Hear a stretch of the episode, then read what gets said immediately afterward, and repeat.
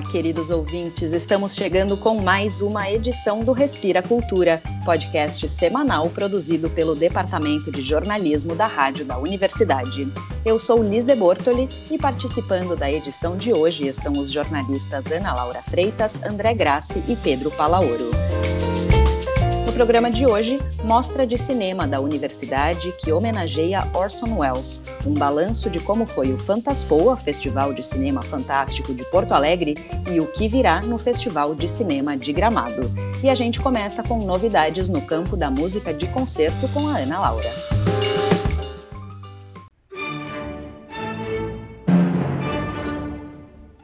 Oi, colegas e ouvintes a gente escuta aí a Orquestra Sinfônica do Estado de São Paulo, a USESP, tocando Beethoven e iniciando as comemorações dos 250 anos do compositor, ainda lá no final de 2019, sem poder imaginar como a sua temporada 2020 seria afetada pela pandemia de Covid-19.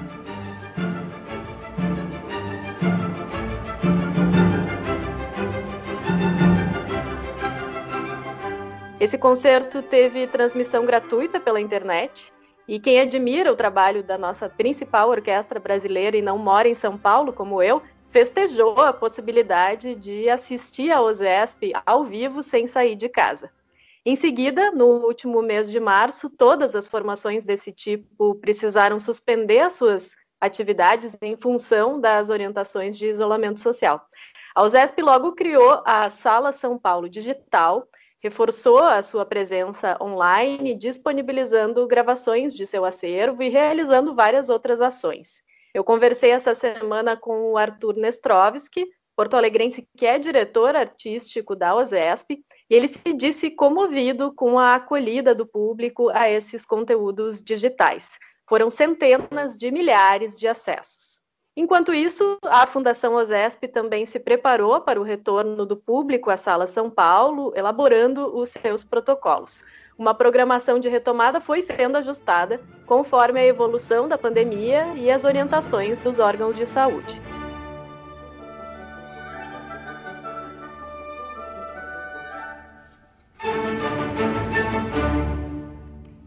Desde o início de agosto, a USESP voltou ao palco e tem apresentado concertos regulares transmitidos diretamente de uma sala São Paulo, ainda com as poltronas da plateia absolutamente vazias, sempre às sextas-feiras, às sete horas da noite. Pessoas de qualquer parte do mundo podem assistir à orquestra de casa, bastando acessar os canais da USESP no YouTube, Instagram e Facebook. Os repertórios e os regentes convidados previstos na temporada da orquestra, obviamente, precisaram ser adaptados. Nesta sexta-feira, 14 de agosto, a orquestra toca a Sinfonia Inacabada de Schubert e a Sinfonia número 4 de Beethoven, sob regência de Cláudio Cruz. E no dia 21, o programa traz a Sinfonia número 74 de Haydn e o Concerto para Piano número 3 de Beethoven, tendo como solista Eduardo Monteiro, professor da USP, sob a batuta de Emanuele Baldini. No dia 28 de agosto vai ser um programa ainda mais especial. E eu vou deixar o próprio Arthur Nestrovski contar para vocês com todos os detalhes. Vai ser uma estreia mundial de uma encomenda que a USESP fez em parceria com a Fundação Gulbenkian de Lisboa, uma peça para soprano e orquestra, inspirada nas cartas portuguesas da monja portuguesa do século XVIII, Mariana Alcoforado, é, e composta por João Guilherme Ripper. A solista é a Camila Tittinger e nós vamos ter o Jorge Tacla como diretor de cena. Então, vamos ter um pequeno cenário. É, não é propriamente, não é uma ópera, uma peça só para soprano e orquestra, mas, do, mas tem uma encenação, mais do que só uma encenação normal de concerto. E então especialmente adequada para uma transmissão visual. Isso acontece no dia 28 sob regência de Roberto Tibiriçá, um programa que depois inclui também a Sinfonia número 36, a Sinfonia Linz de Mozart. Esse novo formato de concertos da OSESP deve seguir enquanto não for possível receber as pessoas na Sala São Paulo. O que, segundo o Arthur, pode acontecer já na segunda ou terceira semana de setembro. Ainda que seja difícil de prever quais serão as marcas que essa pandemia vai deixar no trabalho das orquestras, o diretor artístico da OSESP aceitou o meu pedido por um exercício de futurologia. É claro que a atividade digital vai ser importante para todos, não tem dúvida, vai ser maior do que a gente vinha fazendo. Mas acho também que no momento em que a gente voltar a ter concertos com público na sala de concertos, isso só vai reforçar o quanto é diferente a gente ter um concerto ao vivo de ter um concerto vendo pela televisão, pelo celular ou pelo computador. Eu acho também que a estrutura administrativa das orquestras vai passar por transformações forçosamente durante esse período as instituições que conseguirem vencer as dificuldades são aquelas que vão ter se preparado para tanto. Do ponto de vista bem concreto, a Fundação OSESP, por exemplo, está fazendo já esforços inéditos de captação de recursos, toda uma estrutura nova de trabalho dentro da Fundação, porque com certeza vamos ter mais dificuldades do que já tínhamos no passado uma vez que o resultado das empresas ao final deste ano não será o resultado que teria sido se não fosse essa pandemia que a gente está vivendo. E isso se vai refletir na temporada 2021, na temporada 2022 e assim por diante. Um efeito de natureza mais geral para as orquestras que têm um perfil internacional, como é o caso da USESP, é, eu não sei a médio prazo o quanto por exemplo, a possibilidade de viajar, de fazer turnês, que é algo muito importante para as orquestras, não vai ser afetada, talvez de forma mais definitiva até. Talvez se viaje menos. Do mesmo modo, as nossas temporadas é, regularmente recebem 60, 65 artistas internacionais e talvez esse número venha a diminuir em parte por questões de saúde, em parte por questões orçamentárias.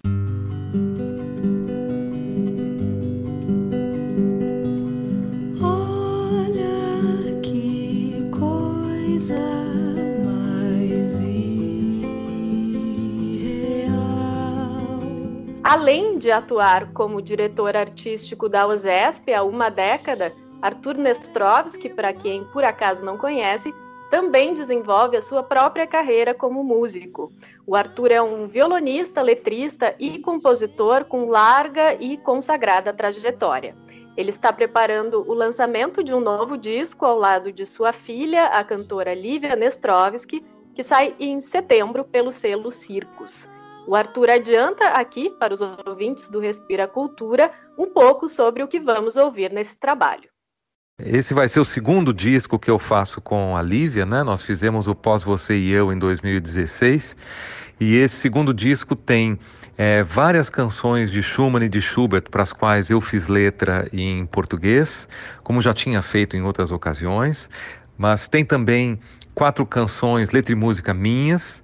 É, tem Camilo Saint-Saëns, Cisne, que até já foi lançado como single, está disponível no, no Spotify.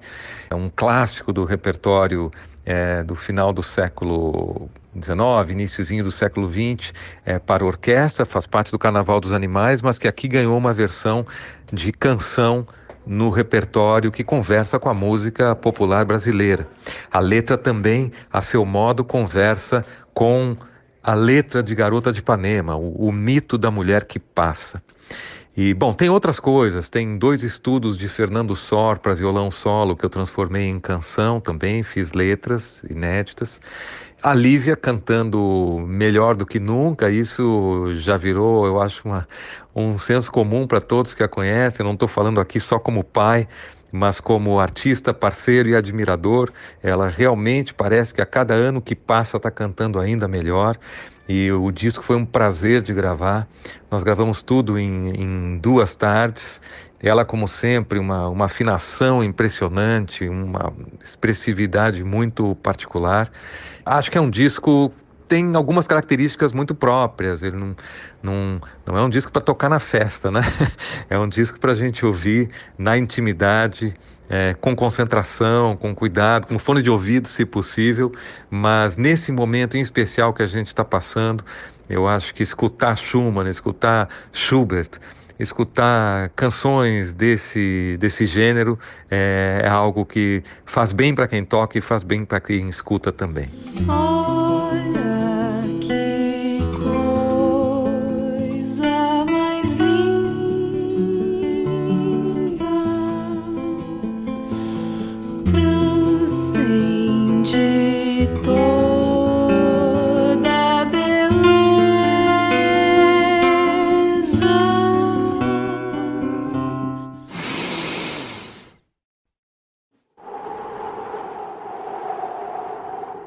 Respira Cultura. Oi, colegas. Oi, ouvintes. Aqui André Grassi. Ana Laura referiu de novo essa situação das orquestras, dos espaços culturais eh, se reimaginando, se reinventando, tentando se adaptar à, nossa situação aí que a gente não, não tinha como imaginar no, no, no final do ano passado, né? Uh, cinemas e institutos culturais também eh, estão fazendo a mesma coisa. A nossa Sala Redenção, Cinema Universitário da URGS, também tem realizado ciclos. Uh, evidente que a gente não consegue ir lá assistir os filmes, mas eles eh, escolhem filmes que normalmente estão disponíveis gratuitamente, disponibilizam links e realizam encontros uh, com debates sobre o tema.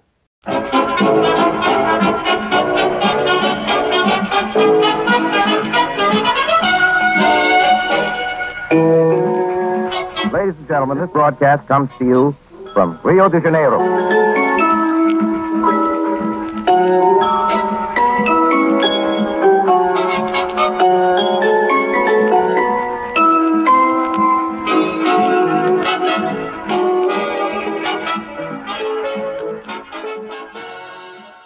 Em 1942, o Orson Welles passou seis meses no Brasil rodando o documentário It's All True, o nome remetia a um suposto registro fiel da realidade, mas havia também cenas montadas e representações. A interrupção do projeto juntou a isso novas histórias sobre os objetivos originais da produção, os motivos do cancelamento e, e tudo que envolveu a presença marcante de Wells no país. Mais tarde, em 1986, o cineasta brasileiro Rogério Sganzerla rodou Nem Tudo é Verdade, iniciando um ciclo de filmes em que abordava essas várias possíveis verdades e versões. Eu fui praticamente confiscado por esse projeto. Eu acho que é um conglomerado de ficções que é difícil separar uh, o que é verdadeiro e o que não é nessa história. E também que a investigação da verdade deve seguir também um caminho verdadeiro, né? Que pode ser a minha, a sua, do espectador, né? Na verdade, são três, quatro é, verdades. E, e, também tem aquela, aquele célebre aforismo de quando duas pessoas começam a acreditar na mesma verdade, ela deixa de ser verdadeira. E nesse sentido, eu quero mostrar essa verdade, assim. Na semana passada, o cinema universitário Sala Redenção da URGS acrescentou ainda mais a essa miscelânea na programação Nem Tudo é Orson Welles. A equipe da Sala Redenção propôs discutir como elementos da própria vida e carreira de Rogério Sganzerla também se inserem nos filmes. O debate pode ser assistido no canal do YouTube da Difusão Cultural URGS. Comes rolling down to Rio from the hills. Throbs in the streets. Everybody dances to it. It's called samba. Ok, mas e os filmes? Além de Nem Tudo é Verdade, Rogério Sganzerla rodou mais três sobre o assunto. A Linguagem de Orson Welles, de 1990, Tudo é Brasil, de 97 e O Signo do Caos, de 2003. Todos estão disponíveis gratuitamente nas plataformas Look e YouTube. No YouTube se acha também outros documentários sobre a realização do filme original de Orson Welles. E a maioria das cenas recuperadas e lançadas num meta-documentário em 1993. E ainda uma produção chamada Cidadão Jacaré, sobre o pescador que representava ele mesmo durante as filmagens de It's All True e morreu num acidente, apontado como uma das possíveis causas para o cancelamento do projeto. São muitas verdades. Thank you very much, Orson. Hasta logo. Hasta logo, Carmen. Hasta logo. Hasta logo, todo mundo.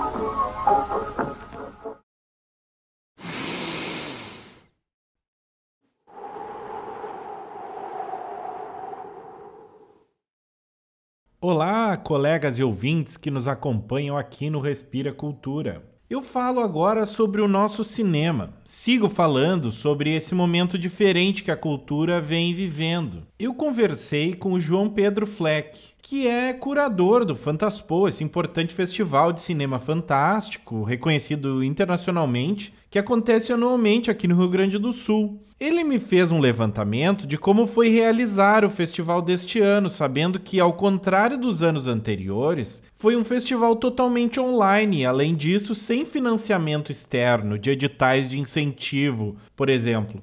Esse ano o festival foi totalmente bancado por financiamento coletivo e ele me comenta sobre essa experiência.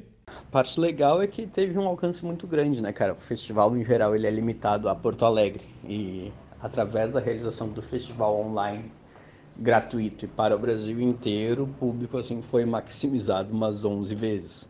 Mas praticamente todos os eventos culturais são pouquíssimos, são exceções os que estão com patrocínio.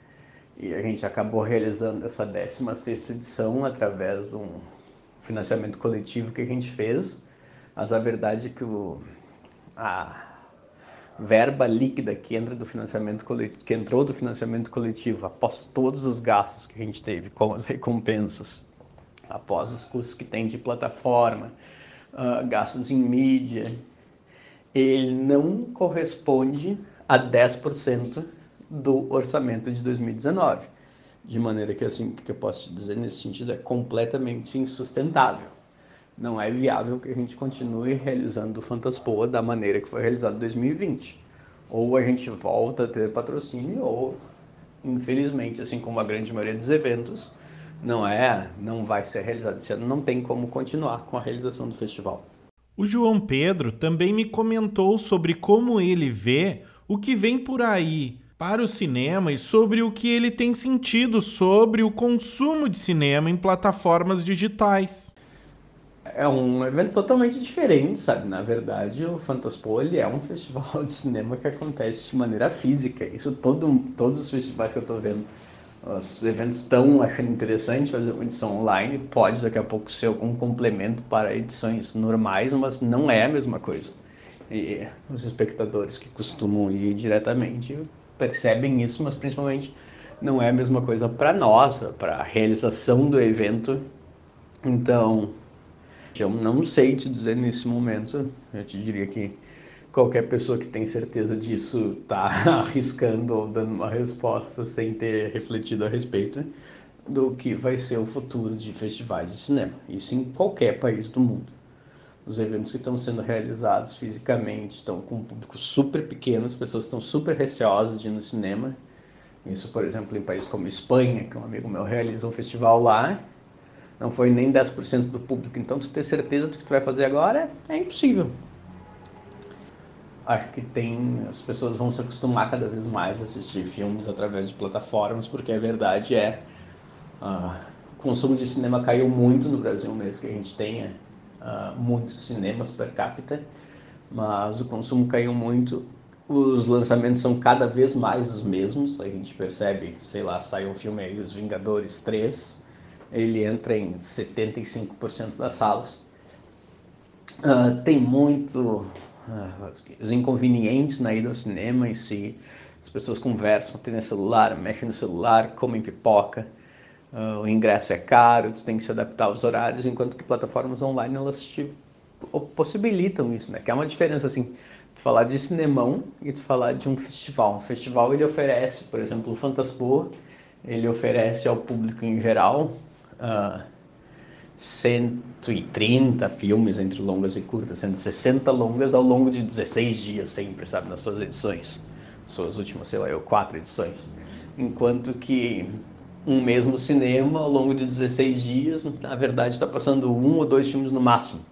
A gente tem uma variedade muito grande, então tu comparar um cinema normal, um cinema de shopping com uma plataforma é uma coisa, tu comparar um festival com uma plataforma é uma coisa totalmente diferente. Eu acho que as pessoas que iam no festival têm muito mais familiaridade com plataformas porque elas já buscam assistir seus filmes de maneira diferente.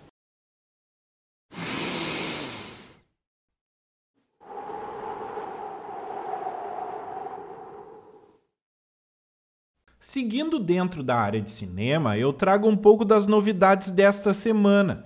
Saíram os primeiros nomes de concorrentes e homenageados do Festival de Cinema de Gramado, tido como um dos mais importantes festivais brasileiros e o maior do estado, certamente. Assim como outros festivais, a organização está buscando um formato híbrido. Todos os filmes do festival serão exibidos pelo canal Brasil de TV a cabo, que fará a cobertura completa do evento. O material também fica disponível por 24 horas no streaming Canal Brasil Play.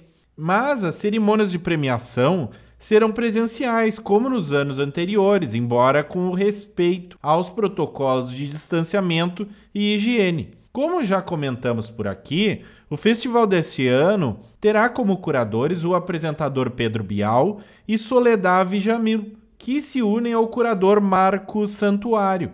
A comissão chamou atenção para a necessidade de apresentar uma seleção inclusiva, tanto nos quesitos racial e de gênero quanto sexual, ainda que o foco sempre seja o fazer cinematográfico. Nesta edição, o troféu Eduardo Abelin irá para a diretora Laís Bodansky, diretora de muitos filmes, dentre eles como Nossos Pais, que já faturou seis quiquitos no festival lá em 2017.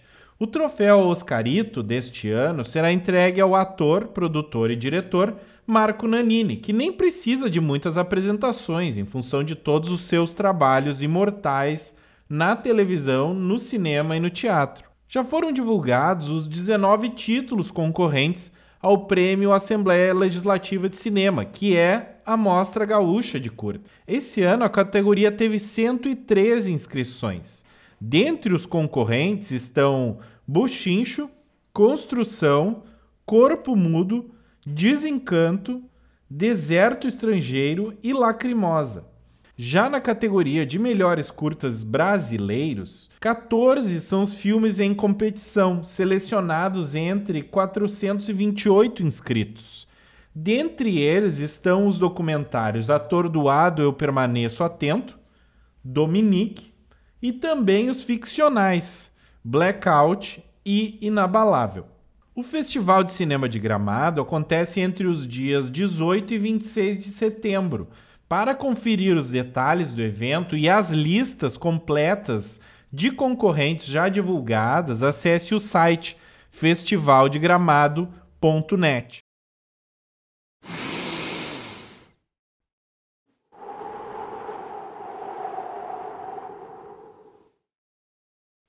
Colegas, a gente tem pouco tempo já no programa, mas eu, eu quero aproveitar a gente está falando de cinema, né? Duas notícias aqui uh, da semana passada, da semana que se, se encerrou, sobre o, a liberação de recursos para os exibidores, pequ considerados pequenos exibidores. A Ancine liberou 8 milhões e meio de reais para empresas com até 30 salas de exibição, recursos a fundo perdido, né? Para custeio de salários, contas atrasadas, etc. Uma boa notícia, né? Já que até agora a gente está vendo muito pouca coisa do setor do governo federal para o setor da cultura. E também uma outra notícia preocupante, né, de que os cinemas no Rio de Janeiro pretendem abrir, reabrir ao público dia 27 de agosto. É, poderia ser uma boa notícia, né, mas é muito preocupante. O Rio de Janeiro na, na semana aí dos 100 mil mortos, né? Infelizmente, no Brasil, o Rio de Janeiro continua com uma média de mais de 100 mortos só no estado, né? Por, por dia. Então vamos aguardar aí o que acontece.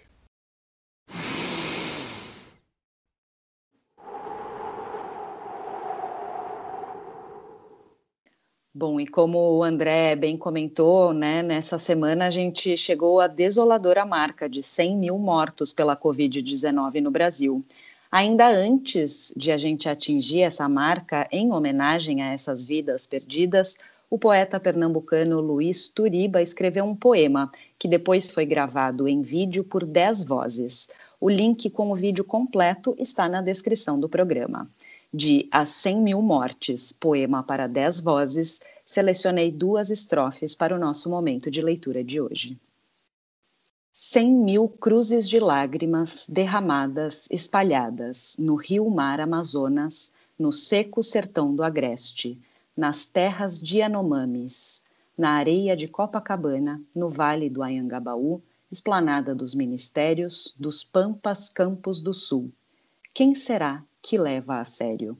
Cem mil velas seguem acesas, cem mil máscaras não usadas, cem mil macas esgarçadas, cem mil abraços vazios, cem mil beijos sufocados, cem mil, ora, que assim seja, cem mil verdades nuas e cruas, daquelas de fechar os olhos e se entregar à força do choro.